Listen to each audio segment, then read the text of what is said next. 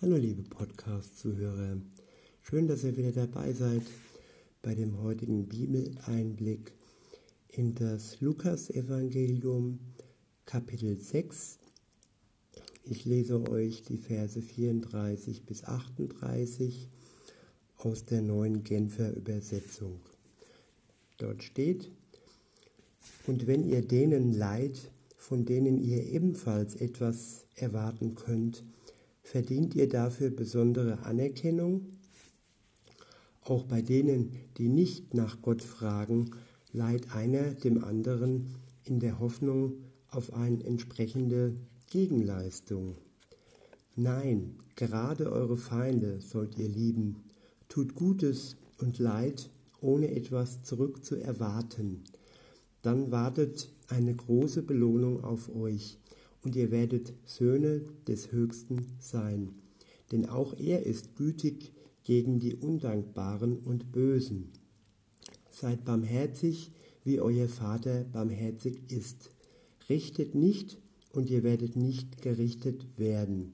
Verurteilt nicht, und ihr werdet nicht verurteilt werden. Sprecht frei, und ihr werdet freigesprochen werden. Gebt, und es wird euch gegeben werden. Ein volles Maß wird man euch in den Schoß schütten, ein reichliches Maß bis an den Rand gefüllt und überfließend.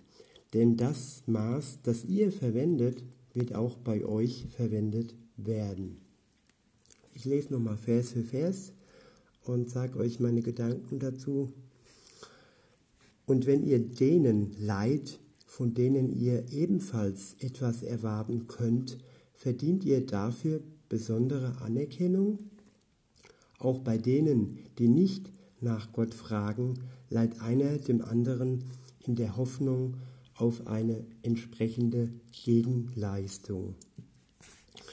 Wenn ich diesen Vers lese, dann kommt mir ein Sprichwort in den Sinn, nach dem der eine oder andere gestern und heute lebt.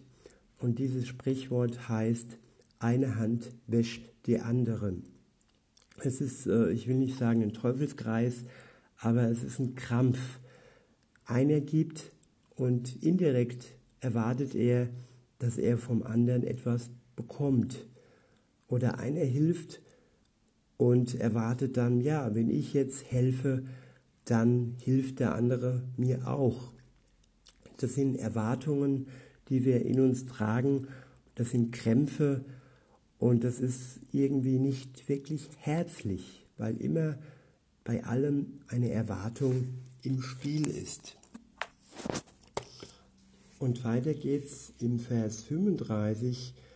Dort steht dann eine Antwort.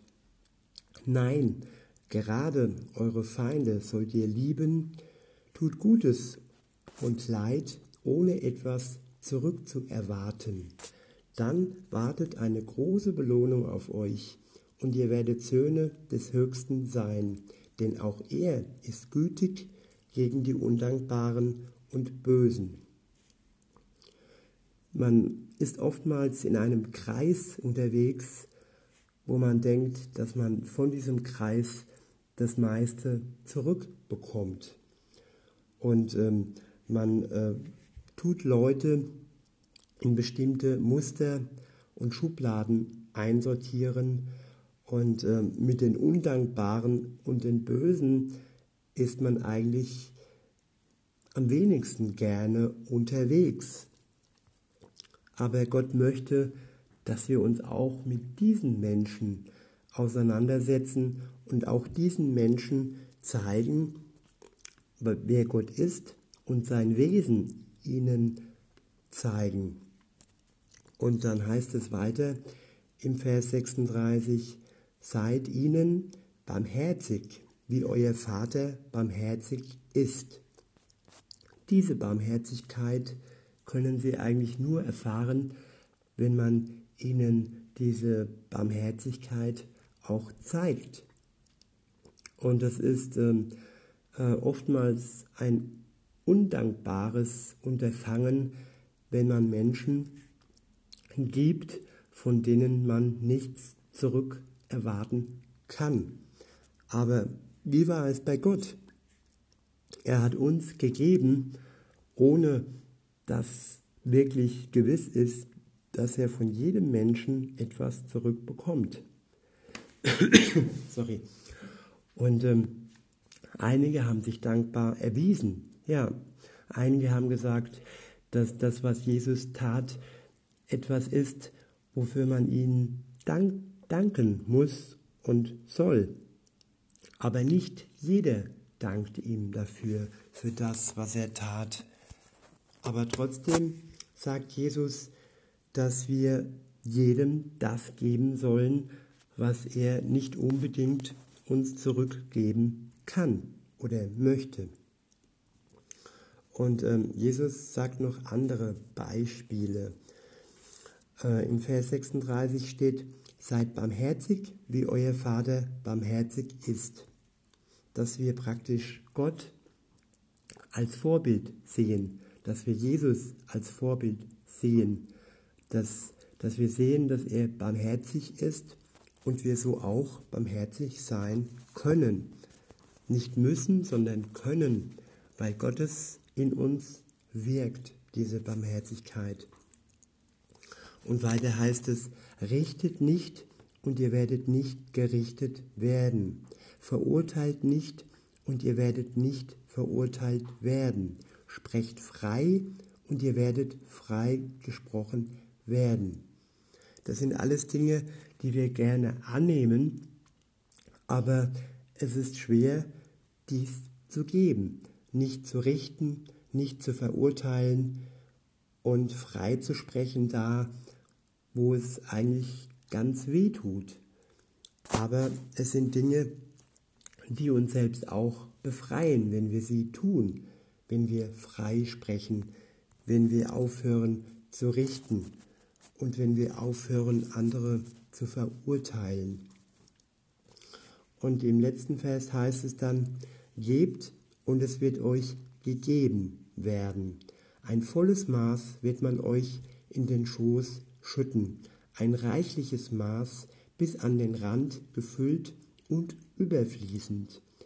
Denn das Maß, das ihr verwendet, wird auch bei euch verwendet werden. Nichts ist umsonst und nichts ist ohne Gewinn, auch wenn der Gewinn erst im Himmel ähm, eintrifft. Trotzdem werden wir etwas bekommen. Wir werden in einem vollen Maß und einem überfließenden Maß zurückbekommen, was wir hier auf Erden schenken, was wir geben.